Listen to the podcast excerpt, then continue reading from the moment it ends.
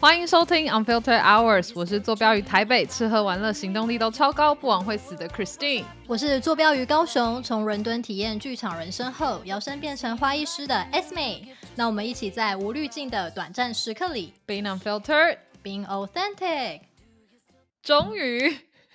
我们终于开始我们最新的一集了。就是自从我跟 Esme 上次我们一起在高雄录完我们前面所有的集数之后，这是我们第一次回归到各自的家里。就我现在在台北，然后他现在在高雄。然后我们刚刚尝试了很久录音的前置作业，对，没错。然后我们要开始，就是我们还是新手，然后现在是尝试了第十一，这会搞死我们嘞、欸 我们开始讲电，开始就是研究的时候是两点，然后现在已经四点二十分了。好，我们先，我们想今天想要想来闲聊一下，就我们现在录音的时刻，大概是一月底的时候，再过两个多礼拜，然后就要过年了，然后就是一个快要可以当一块会呼吸的肉的时间又快要到了。那当呃这一集上线的时候，应该会是大概小年夜的时候，应该是小年夜附近，对。然后，所以我们就想要来跟大家讨论一下，过年的时候，呃，大家应该会花很多时间追剧吧，所以就想要跟大家来聊聊。对，你们家过年有什么必做的传统吗？我们这好像没有特别的过年传统，但是如果说到追剧的话，我们会喜欢就是大家聚在一起看鬼片。超级怪，但我们今天没有要聊鬼片，不过我还是蛮推荐这个活动，可以给没有尝试过的家庭。等一下，我我你有听过身边的人有一起会全家一起聚在一起追鬼片吗？我还认真没有听过，我也没有听过，次听到。我也没有听过，而且我大部分的欸朋友都很害怕看鬼片，所以我好像平常没有什么可以聊鬼片的同好。哦，对，因为我也是害怕鬼片派的，然后所以你们是全家老小都会聚在一起，然后就是看鬼片嘛。那你们要怎么挑你们想看的鬼片？跟就是真的，嗯，你们可以讲一下你们的那个场景的 set up 吗？就是灯会全暗，然后会前置作业，就是会大概前一天就会先找好片，或者是过过年前就会先找好。就是那个影单，然后就会看一下最近比较红的有什么啊，然后讨论度或者是评价比较好的。像去年我们嗯就是看那个台湾的咒，然后还嗯有女鬼桥，然后我们也嗯会看一些韩国或泰国的，也蛮爱，就是鬼片哦类。对鬼片类型就比较喜哦欢亚洲，不太喜欢欧美，因为欧美就普遍比较不恐怖。哎，我不知道韩国现在鬼片，我知道泰国一直都蛮厉害，可是韩国现在韩国鬼片很厉害哦。韩国鬼片都蛮厉害的啊，他们有很多就跟巫师、萨满有关的东西，像我们就很爱哭声，但哭声是比较久的片，然后哎，哭声是哦，哭声是有一个女生有演的那个吗？一个很红的。哭声，对我忘记女主角是谁，但的确是有个女生有演，通常都会有一个女生。不是女生，我忘记她叫什么名字，不是不是影啊，我忘记她的名字叫什么了。好，没关系真。的很抱歉。但会好像也会看一些惊悚片，就不是真的鬼，比如说之前孔孝正演的那个《门锁锁命危机》嗯，哦，我知道，躲在床底下、躲在。床底下，就那一种片我们也很爱。嗯嗯，好，嗯，但我们今天没有要跟大家聊鬼对，片今天的主题不是要聊鬼片，其实我们要聊很温馨、很疗愈的浪漫爱情片。没错，rom com 我的最爱。对，不知道大家就是这种浪漫爱情片是不是你们平常会点开来看的类型？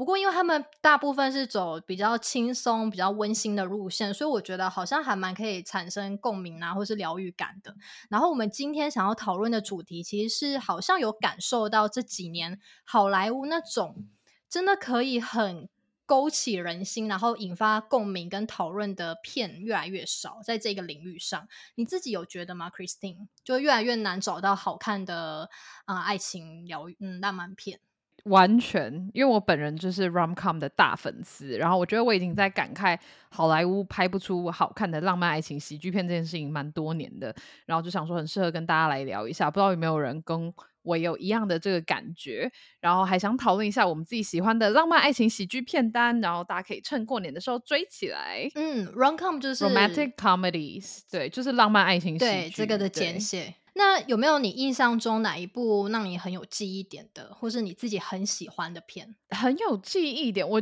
认真觉得近几年已经很久没有看到好看的，可是我记得小时候的时候，我们大概是青少年那时候，真的有很多很好看的浪漫爱情喜剧。然后我昨天有稍微做了一下功课，我我列出来几部，就是那时候真的很多，就是比如说《购物狂的异想世界》啊，《二十七件礼服的秘密》，然后《新娘大作战》、《恋爱没有假期》、《头彩冤家》、《泛泛之交》，就这些超多，刚好是集中在我们青少年的阶段。然后那时候真的有很多专演浪漫爱情片的演员，像比如说呃艾斯顿库奇啊、Cameron Diaz，还有 Kate Hudson、Catherine Heig，他们都是演浪漫爱情喜剧出家的。然后他们，我就觉得哦天哪！现在像比如说 Marvel 有一个就是超级英雄的宇宙，可是如果 Romcom 有一个来一个 Romcom 宇宙，就是大家来一个大集结，感觉会超级好看。我自己喜欢的话，嗯，呃，Twilight 可以算吗？暮光之城，它可能不是喜剧，可是很爽。我自己也是 Twilight。那你是比较狼人派还是吸血鬼派？我是 Edward 派，我是吸血鬼派的。我也是，就是这是我我们我们的回忆吧。我好像是高中的时候都会拿着那个厚厚的小说，然后就那个放在抽屉底下，然后上课下课都在看。完全就是我，我是国中的时候看，然后就要就是放在大腿上，然后就会 对对午休的时候趴在桌上，然后一直狂看。那你刚刚我那时候在我们班有嗯带起一个看 Twilight 的风风潮，潮，不得不说，在我们当年，他真的是就是打遍天下无敌手。对啊，然后有三部曲，真的很好看哎。但现在回头看，会觉得你还可以那么爱吗？我觉得，我觉得近几年就是大家比较可以承认以前自己喜欢过 Twilight。我觉得以前就是如果喜欢自己 Twilight，大概在大学时期的时候会被众人鄙视，就呃你怎么喜欢 Twilight？对啊，其实我不太懂为什么要被鄙视，因为我好像也不断的被鄙视。我家 Twilight 全集现在还躺在我的家里。我也是，然后它还有番外传，你知道吗？哦，我知道，可是我没有看。嗯，番外传其实也还不错。然后你刚刚讲的那几部电影，好像是横跨二零零六到二零一一几年，年年初，嗯对，所以到我们现在二零二四年，好像后来二零二几年的片，就是印象深刻的没有那么多，对不对？我觉得都不怎么样。嗯，那你还有没有？我自己我自己的 Top Five，我可以讲一下我的 Top Five。呃，一开始我觉得开启我看 Romcom 的这个开宗始祖应该是《灰姑娘的玻璃手机》A Cinderella Story，然后大概是零四年的时候，然后因为它就是也是有点类似灰姑娘的故事。呃，然后翻拍的，然后这个系列其实出了很多。我最喜欢我最早看的是 Hilary Duff 的那一那一部，然后后来 Selena Gomez 也有演，然后他们其实是一样的故事框架，只是呃内容的主题会有一点点不一样。比如说 Selena Gomez 那一个可能就是以跳舞为主的，嗯，对，然后再来近期一点的话，可能哦还有一部那个 Friends with Benefit 好友万万岁是那个 Justin Timberlake 跟 Mila Kunis 的那一部，就是我觉得那时候花，我记得那一部呃好友万万岁跟那个泛泛之交，我觉得是两部哦很近期对很对对，类型。很相似，然后他们也是很近期推出的，然后那时候大家就一直在讨论哦，跟自己的朋友上床什么等等，就是我觉得在当时是一个，比如说有点边呃道德边界的一些比较敏感的话题，比较偏前卫的概念，在那对，比较偏前卫的概念，对，没嗯。错。对，然后久一点的话，还有一个是《绝配冤家》（How to Lose a Guy in Ten Days）。这个其实我是很近期才看的，可能是去年还是前年吧。是 Kate Hudson 跟 Matthew McConaughey，然后这部应该也是蛮多人的经典，对，就是很好它的笑，题材很有趣，就是一个是男生要让女生在十天之内爱上他，然后女生是要在十天之内甩掉那个男生。对，这部我觉得很好看。然后还有一部是我的大爱，可是应该是超级冷门，叫《Something Borrow》，结婚有没有？那它的有是朋友的有。这一部我觉得很有趣，是我觉得它名字取得很有趣，叫 Something Borrow。然后如果有些人知道美国结婚的传统习俗其实是会要有四个东西，是 something old, something new, something borrowed, something blue。然后它其实是在讲是一个一对女生的闺蜜，然后她被背叛，就是她的好闺蜜喜欢上她的未婚夫，嗯，然后所以她这一部片名才取叫 something borrowed，因为是借借来来的，对，然后我觉得这部很好看，是因为它比较不像是浪一般浪漫爱情喜剧那种，就是呃女生跟男生相遇，然后中间发生很多好笑的事情，然后最后两个 happily ever after 的那种剧情。它比较是在讲说，因为你喜欢上你女友的呃，你喜欢上你好友的未婚夫，然后你中间遇到的一些道德的枷锁，然后还有。就是一些道德的 dilemma，然后男生就是，其实男生在片里面就是有一点懦弱，就是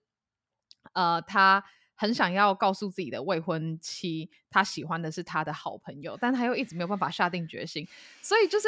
一个看起来有点纠结的剧情，可是我很喜欢。但是这在现实生活如果发生，应该是一点都不浪浪漫吧？就只会可能想砍人。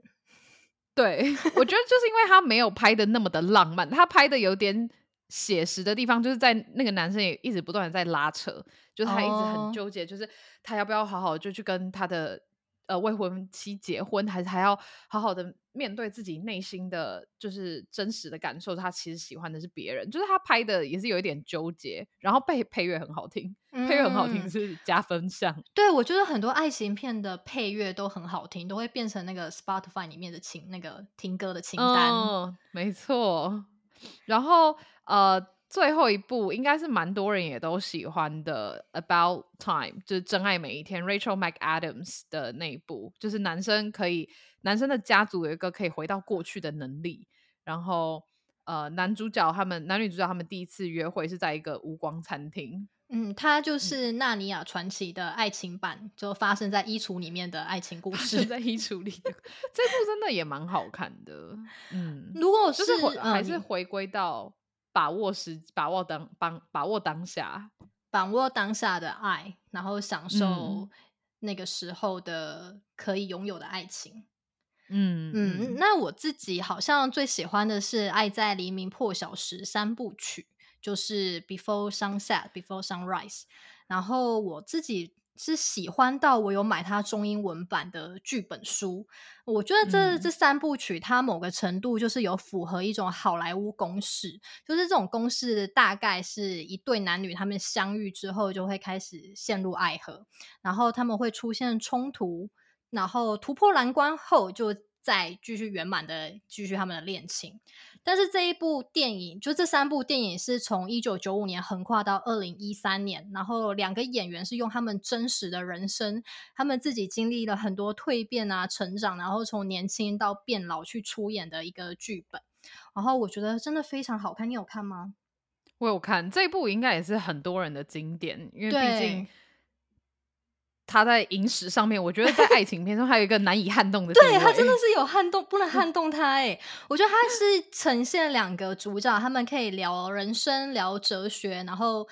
嗯、呃可以很懂彼此心灵的文艺青年。可是他们在最后岁月里面，还是累积很多埋怨啊，然后会不爽对方，会感到很烦。所以当时他们有很多邂逅时。邂逅的时候的那种美好，都会变成他们在第三部曲的时候拿来吵架或是讥讽对方的点。所以我觉得他嗯们是用几十年在演绎爱情的面貌，然后我大概也是因为这个作品，它某个程度上很符合公式，就是观众对公式的需求，可是它又没有那么美好，所以我觉得它就更嗯能引起共鸣。我觉得现在的浪漫爱情片好像都不太能够那么的符合公式，就符合公式，观众反而没有办法那么有共鸣。对，嗯，像我自己好像也比较喜欢第三部曲，就是算是最不符合公式的，就是他们在第呃第三部曲是很反映真实人生的，就他们男主角已经进入老年状，呃，不是老中年，中 中年状年态，中年状态态。对，然后男主角小孩了对有小孩，男主角还结束一段婚姻，然后要跟他自己的儿子分隔两地。但是他最后还是回去找就是女主角，所以呃，这是很现实的状态。可是如果说看浪漫爱情片的那种悸动感，我还是最喜欢第一部曲。嗯，哎，我刚好跟你相反，我最喜欢的好像是我最喜欢的是第二部哦。OK，因为第二部是发生在他们两个分开从火车上分离之后，然后又过了好几年，然后偶重新在巴黎偶遇。嗯，对。然后最后的结局也是停留在一个，哎，两个人不知道还会不会有后续的发展。发展对，没错。然后，所以我自己最喜欢的是第二部。那那你近一两年有什么比较好看的这类型的片吗？我觉得近一两年真的没有，就是 真的没有好看的 rom com。我觉得我好像近一两年看的比较，可能不要近一两年，我觉得近五年好了。近一两年 太难久，我觉得要近五年。呃，青少年系列的话，因为现在 Netflix 很多嘛，Netflix 近几年比较红的应该是 To All the Boys I Loved Before，爱的过去进行式这部也是小说改编的，然后因为美国很红，后来也是拍了三部，还有另外一部叫 The Kissing Booth，呃，亲亲小站。他的名字好中二，对啊。然后这两部我应该是比较喜欢《To All the Boys I Loved Before》，可是男主角比较帅的是《The Kissing Booth》，是呃男主角是那个身高一九六的 Jacob Elordi，就是后来有演呃，我觉得台湾观众对他有在看电影的才会知道他是谁，或者有在看影集的，他是演那个《Euphoria》的那个男主角，他中文叫什么？高校十八禁吗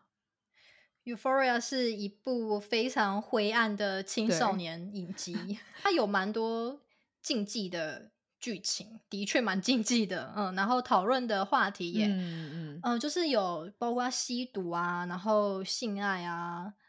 嗯，很多成瘾，还有青少年的迷惘。嗯，对，好，这有点离题了，但反正男主角很帅，就对。Jacob Elordi 就是演《青青小站》之后，然后在美国就爆红，然后。就是因为他身高真的很高，真的长得也很帅。可是我觉得他长得就是有点邪门样，就吸血鬼派那一种。哎，你知道他们现在有最近有在讨论说，就是 Twilight 要重新翻拍成影集，然后他就其中一个男主角人选。如果 Twilight 翻拍成影集的话，我觉得我一定还是会看，我也会看。可是我觉得青少年系列，就是现在在看的时候，有时候我就会。看到一半就会笑出来，为什么？就会忍不住的在荧幕面前大笑。就是我觉得他们有时候纠结的事情，到了我们现在这个年纪，就会想说：“Hello，就是现实世界还有很多 更困难、更重要的事情，好吗？” 我们是不是就是有一种老阿姨在看年轻人的感觉？就是我内心也会想说：“天哪！就是以后有一天你们如果面临就是找不到好工作，然后还要被房贷追着跑的时候，这种烦恼真的是没有办法再继续谈情说爱。”他们有时候很常会因为要搬家，然后就是要分隔两地，然后就就是会有很多这种，或者是有时候可能女主角同时被两个人喜欢的这种剧情，然后我就会想说，就是有他们纠结的点，我真的是隔着荧幕都会想要大笑，可是与此同时又想要感受这种青少年粉红泡泡的那种这种这种情景，就是我们看。浪漫爱情片的时候也是蛮纠结的，对，就我们就承认现在就还是变成了一老阿姨，但是我们也是这样走过来的，就是我们青少年时期好像就是有这些酸涩的感觉在恋爱方面。哎，可是你现在还会想要回去看青少年系列，还是你会想要比较想看就是比较符合我们这个年纪的浪漫爱情片？呃，我会比较想看符合现我们年纪跟状态的。嗯，除非就是别人就是大推大推大力推荐。对，我之前有一部我觉得比较符合我们这个年纪，然后也是当时候是演浪漫爱情喜剧片的，呃，Reese Witherspoon 跟 Ashton Kutcher 在。Netflix 上面是去哎，应该是去年出来的。然后这一部叫《换屋假期》。然后我那时候看到预告片的时候，我就非常期待，想说这两个人当年都是演浪漫爱情喜剧出来的，然后应该会很好看吧？结果这部真的超级难看。为什么难看？就没有剧情吗？我觉得剧情是一个点，然后里面有一些很奇怪的配角也是一个点，然后最后男女主角真正面对面相处。的时间就是一大概全片不超过十分钟，因为好难 剧情大部分的时间他们都分隔两地，因为剧名叫《换屋假期》嘛，所以他们两个人就是交换彼此的住处，一个在美国的东岸，一个在美国的西岸，所以大部分的时间哦他们其实都没有遇到彼此。然后等到，然后他们也是。这个剧本也是他们以前就是好朋友，可是都没有不敢承认对彼此的爱意，什么就有一点错过的剧情。然后最后就是发现啊，原来我们当年都爱着彼此，然后我们就决定就是要就是要去找对方，然后最后在机场相逢，就这种非常 classic 的剧情。可是最后他们真正面对面相处的时间，大概真的不超过十分钟。哎，你刚刚讲到机场，我突然觉得是不是 r o n c o m 就是有一些元素很必备，比如说机场，就是对很对，就是会是一些勾起这种爱意，或者是男女主角要突破一个下一个章节的一个很重要的一个关卡。好像他们都要在，要不在机场，又不知道在车阵里面，就是寻找彼此。对啊，还有那个 Before Sunrise 三部曲，他们一开始也是在火车上吗？就所以是一定要在一些交通工具。对交通工具很重要，就是有一种茫茫人海，然后我们在寻找彼此的。我觉得，对我觉得这个是 rom com 里面公式的元素之一，就是你要在茫茫人海里面，然后寻找彼此，然后啊，我们终于遇见彼此了的这种。对，然后可能有种大都会的感觉。对如果你自己开车，然后在乡间乡，下，就真的没有办法骑有摩托车在稻田里面，对啊不行哎、这样没有男主角或女主角会出现哎、只有阿这样是不是北好像会会拍变变成台剧的元素？我觉得 是不是？我觉得那个消失的情人节是不是有类似好像有？但我这部我只有看那个预告，没有哦，你没有看这部的对，没有很懂它内容是什么。嗯，好，那我对觉得像我自己好像比较容易被带着一些暗黑色彩的片吸引，就是如果它故事本身就是很纯粹的浪漫跟美好，我真的是不买单哎、所以 因为你本呃人就比较黑暗。对，应该是。但是有两部片，我觉得也可以讨论一下，因为他们真的是蛮打破公式的。一个是《恋下五百日》，然后、嗯对啊，它也蛮红的嘛。我自己很喜欢它里面营造出来的氛围，就是有一种爱情是若即若离的感觉，然后女主角非常的不可捉摸，所以你就会你觉得女主嗯角是不是、好像不能讲她有病，可是她是不是其实是个 bitch？哦，就我这很多后来的影评在分析男女主角的设定的时候，的确会直接把女主角归类成比较像玩一玩的渣女这种类型。对对，嗯但是你在仔细去看的时候，好像会说，其实女主角一开始就没有预设自己，或是想要男方给她一个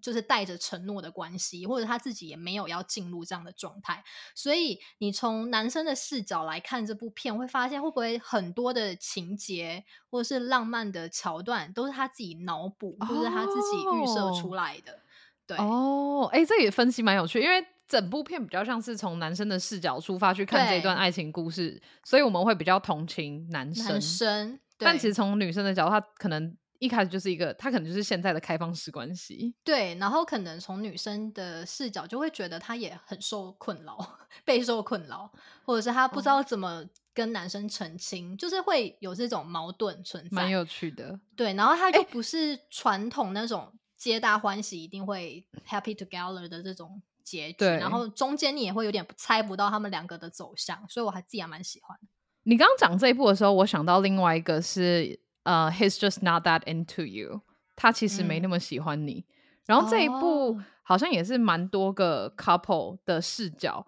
然后去诠释呃，里面有一个女生一直找不到喜欢的对象，然后反正也应该也是要是厘清她的一些。就是对于男生的一些刻板印象，以及就是那女生可能也会脑补很多东西，所以可是嗯其实这个片名就在讲说，他其实就是没那么喜欢你，就但是因为是女生的脑补很多东西，就片名已经破题。对，还有另外一部就是前几年也很红的婚姻故事，然后婚姻故事我自己就没有很爱，就是它的叙事方式，我觉得反而是浪漫喜剧、浪漫爱情片的另一种极端。等一下，因为这部我没有看，你要补充一下它的剧情。就是一对呃像朋友又像家人又像恋人的夫妻，然后他们最后离婚。是 Scarlett Johansson 对对对吗？对，然后中间我觉得一度好像有一度睡着，就是他的他是很缓慢，然后有很多细节堆叠出来的，然后我没有很爱他的这个细节，因为他很明显的是要铺成他们受不了彼此，或者是彼此在婚姻的。需求中开始慢慢变成没有办法交集的两条线，对，然后、哦，呃，就你会在很前面的地方就知道这部片的用意是什么，所以我觉得它少了一点好像可以期待的东西。然后可是这部也不是浪漫爱情喜剧。对它不是，但是我会觉得就是它都是爱情片的这个范畴里面，它有试图要打破，就是爱情是浪漫的这个爱情可以浪漫，但是它的浪漫可能包含着残酷的一面，然后跟嗯无奈的一面。然后我觉得《Before Sunrise》的那三部曲也是在讲类似的东西，所以我觉得我们现在连到这里，好像就可以讨论说，好像这个世代越来越难被那个单纯的浪漫片吸引。其实我们就是在经经历一个非常不浪漫的时代。嗯，我自己的想法是因为看 rom com 的时候，大部分就是想要无脑，然后轻松，然后就是轻松，然后开心的度过这个两个小时。所以 rom com 大部分都是 feel good movies，就是看完很爽，然后甜甜的、暖暖的。可是某种程度上，你建立的爱对爱情的想象，其实也不是那么贴近现实，比较更多的是一点幻想。就像我们刚刚讲的，比如说茫茫人海中，一定会有那一位在彼岸等着你的灵魂伴侣。然后或者是一些很浪漫的情节等等的，或是一些方式，对。可是呃，我自己觉得现在的 rom com 如果是以前那种女生被男生拯救，然后从此幸福快乐这套公式，其实很难再引起影迷的广大的共鸣。但确实，我觉得我们也是活在一个不是那么浪漫的时代里面，因为现实生活中其实每天都有很多很残酷的事情在发生，所以我们现在在看这些片子的时候，又会觉得如果还是这样子的话，就很不贴近现实。我觉得这也是一个嗯，rom com 会视为的一个原因。那我觉得自己呃觉得好莱坞拍不出来这些好看的 rom com，还有其中几个原因是因为近年韩剧跟影集的崛起，就是这种题材在八九零年代的时候，你可能都只能看好莱坞电影或者是英国电影，因为那时候英国也有蛮多这些浪漫爱情，比如说《Notting Hill》新娘百分百，或是 Hugh Grant 那时候也有蛮多这种。因为拍浪漫爱情喜剧而大红的演员，但现在在各国的影视产业都蛮蓬勃发展之下，其实过去这几年反而是小荧幕填补了这一块市场的需求，可能包括韩剧啊，或是中国的甜宠剧，所以它比较像从大荧幕转战到小荧幕的过程。我自己这样觉得。我觉得现在小荧幕比较当道，也是因为观众越难。越难以从一个一两个小时的电影当中就被说服说，哦，美好的爱情可以这么合情合理的发生，可能是需要可能好几集的故事慢慢有层次的堆叠上去，好像会比较让人想看下去。然后我觉得亚洲有一种还蛮，虽然可能是全就是全球都有符合这种。需求，但是我觉得亚洲更盛行一种霸道总裁的公式，像最近就是很红的王鹤棣演的《以爱为营》，然后又再次验证就是市场对就是总裁的需求。然后 我最近也觉得，好像前一两年韩国特别流行那个姐弟恋。嗯，然后就会有很多新闻在讨论说，哦，这一对 couple 就是 CP 感不够啊，然后就会很影响那种观影体验。但是我自己觉得，这不管是霸道总裁，或者是就是这种姐弟恋，是一种很聪明的剧本写法。因为我们刚刚前面有讲到，就是好莱坞公式，就是你要一对男女生先相遇之后，他们。先开始产生情愫，但是他们没有办法那么顺利的在一起，中间必须突破难关。那这个相遇的前提上，如果在他们的身份上再制造一个冲突，就会让整个故事更容易有火花。冲突可以是比如说年龄的巨大差距，或者是社会阶级的太就是太不一样，或者是比较禁忌的师生恋。我觉得好像就是因为某个程度，我们生活中真的比较难去实现这种爱情，所以大家会。对，我想要师生恋。我们那时候在小琉球一起看的那一部 徐伟宁的第九节课啊，对对对对，嗯，好像大家就会有一些幻想的余地啊，觉得如果现实生活可以有，就跑出来一个总裁来宠爱我，好像蛮好的。但我自己会把这种心心态好像归类成消极的投射吧，就是希望有个人可以拯救自己脱离现况。不过我觉得这是在观。影的时候本来就很自然的需求，就是因为现实生活中没有办法发生，所以我才要寄托在对电影剧情里面或者是影集里面。对对对，然后还有另外一个点，我觉得也是现在好莱坞呃越来越就是突出的现象，就是我们是一个分众在分众的时代，所以对于编剧啊制作团队。出资方就是要考虑的东西越来越多，群众基本上没有办法被太单向的公式满足，所以 LGBTQ 的族群类型的这种爱情题材也是很大的市场需求。之前还有 BL，BL 对，然后 Netflix 上面有一个恋爱休克，好像讨论热度也很大。我自己是没有看，但是。好像也蛮多人喜欢，所以我觉得观众是跟着市场的环境，就是主动啊，或者是被动的，一起在调整自己对爱情片的印象吧。哦，对，我觉得你讲的蛮有道理，就是现在对于爱情喜剧片的印象，比较不会是像我们以前对于 rom com 的认知，他们可能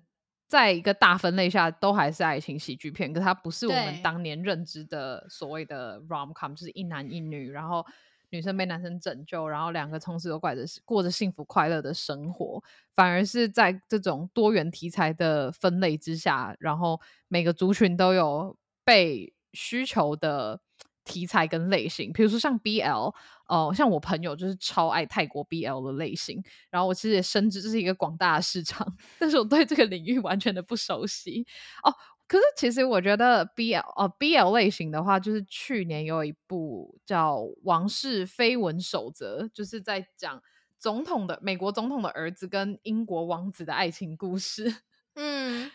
对。然后这一部我也蛮我这部我就蛮想看的，我想要看一下现在 B L，我觉得我好像应该要跨出这个舒适圈，走进一下 B L 的世界里面，感受看看到底他们喜欢的点是什么。然后。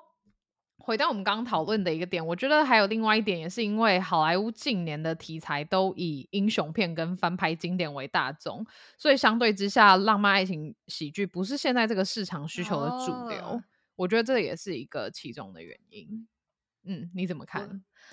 如果是我的话，我觉得好像就可以回到资本方考虑的重点来回答这个问题，就是哪个剧本赚的钱更多更快，哪里的产量就更大。非常的现实，因为 用一个旧有的 IP 框架去发展剧本，绝对是更有效益的。然后对观众来说，就是 IP 拍翻拍，他们内心是有一些从小年轻的时候累积起来的情怀。我之前记得有一种说法，就是说我们成年以前一些刻骨铭心的记忆。会形成所谓的记忆凸点，然后这个记忆呢，会比我们成年以后，嗯，可能在制造新的啊创新的经验，它还是会更加勾射我们，就是更让我们感动。然后这个例子我也有点印象，我前几天刚好滑到一个关于周杰伦的 reels，他上了某一个采访节目，然后就回应，就是有一些或者是不少人就会。呃，跟跟他说，他近几年写的作品就是再也回不去他年轻时代那种全盛时期，到底为什么？然后他就说这样没错，对，就他就说，其实很多他的歌名就是从学生时期一直到现在，然后大家会觉得他再也没办法超越以前的自己，是因为大家用一个情怀的角度在看待他现在写的东西，他再也写不出时代感。然后他也没有办法把新的歌就是浓呃，就是包含进去这些怀旧的东西。那撇除他自己到底有没有就是继续突破这个观点，我觉得我还蛮认同他讲的这个，就是关于时代、关于情怀，是好像会随着年纪，我们会对这个东西有越来越感受，越来越深。对，我觉得这个完全很可以再另外聊一集。我觉得因为你刚刚在讲的时候，我就突然想到王心凌前几年在《浪姐》之所以会就是又再度翻红，其实也是因为情怀的关系。哦，对啊，对啊，嗯，所以我觉得回到我们刚刚这个题目的话，就是 Roncom 它除了有很大的一其他的类型片的竞争之外，它本身可能也不是很赚钱的类型。然后再加上我们现在真的不是一个很浪漫的时代，就是大家面临高物价，然后我们全抛又躺平，就是不用说结婚，就是好像现在对现实生活来说，谈个恋爱都非常的麻烦。那这种情况下，我们要被爱情片感动的难度是偏大的。嗯，确实。好，等一下，那我们来突发奇想一下哈，如果要拍出一个符合时下潮流的浪漫爱情片，你觉得要符，比如说三个要素可以符合我们当代，像我们这个年纪，比如说大概三十到四五的这个年龄区间的口味，你觉得可以符合时下潮流的部分？就我在看你这个题目的时候，我自己在准备的时候也笑出来，我就很喜欢安眠书店 Netflix 的影集 You 的元素啊，所以。简单就是疯狂偷窥暗杀 很奇怪，非常符合时下扭曲的社会。好，但是如果要认，就是爱不到就砍一砍。好，对，没有，但是刚刚是开玩笑。如果真的要说的话，我自己还是会喜欢那一种，就是经历一地的鸡毛生活之后，依然选择是你还是你的那一种爱情故事。对，就是两个人可能分分合合，然后呃，历经的一些过程之后，我最后兜兜转转绕了一圈，我还要你啊！就是这种呈现了现实的浪漫，可是它呃残酷，可是它有极致浪漫的一面。我觉得这也是我为什么那么喜欢《Before Sunrise》的那三部曲，是最符合我个人口味的。那你呢？我自己在写写这个题目的时候，我觉得女强男弱，然后找不到合适的伴侣，跟晚婚以及不孕，就是还要被时间追着跑的这个压力，我觉得可能比较符合 现在的时下潮流吧。嗯这些听起来都很都很困难，真的都是很真实的困境。对啊，对。还有一个就是我自己说，嗯，你说。你先说，你先说。没有你刚刚说到女强男弱，这就让我想到，我们现在符合现在真实情况，好像也不叫少那种婆媳战争或冲突，就是婆婆的角色变得，就是她的可怕或威胁程度变得比较小，小还蛮多的。然后，嗯呃，女性 的很多自我自我。更加的完整跟充分之后，好像在爱情跟婚姻里面，岳母的角色就会变得 逐渐的取代婆婆，就好像现在女生就是会比较多倾向尽量的不去麻烦自己的婆婆，然后婆婆也变相的不太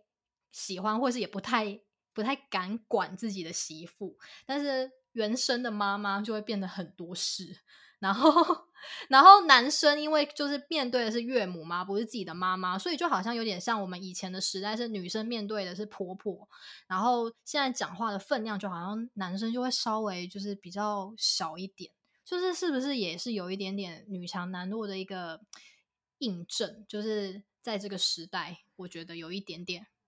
这个应该是八点档的题材类型，就真 实的发生在很多人的家庭之中，就我听过超多。没有，我觉得应该是八点八点档的，以前都是演婆媳战争，然后现在要演变成女儿跟妈妈关系的演技。对，我觉得应该是说，以前可能会担心说，哦，结婚之后，然后要怎么样跟婆婆相处，然后嫁到夫家之后的一些应对进退。现在可能反过来，这些烦恼变成是更多的是在男生的肩膀上。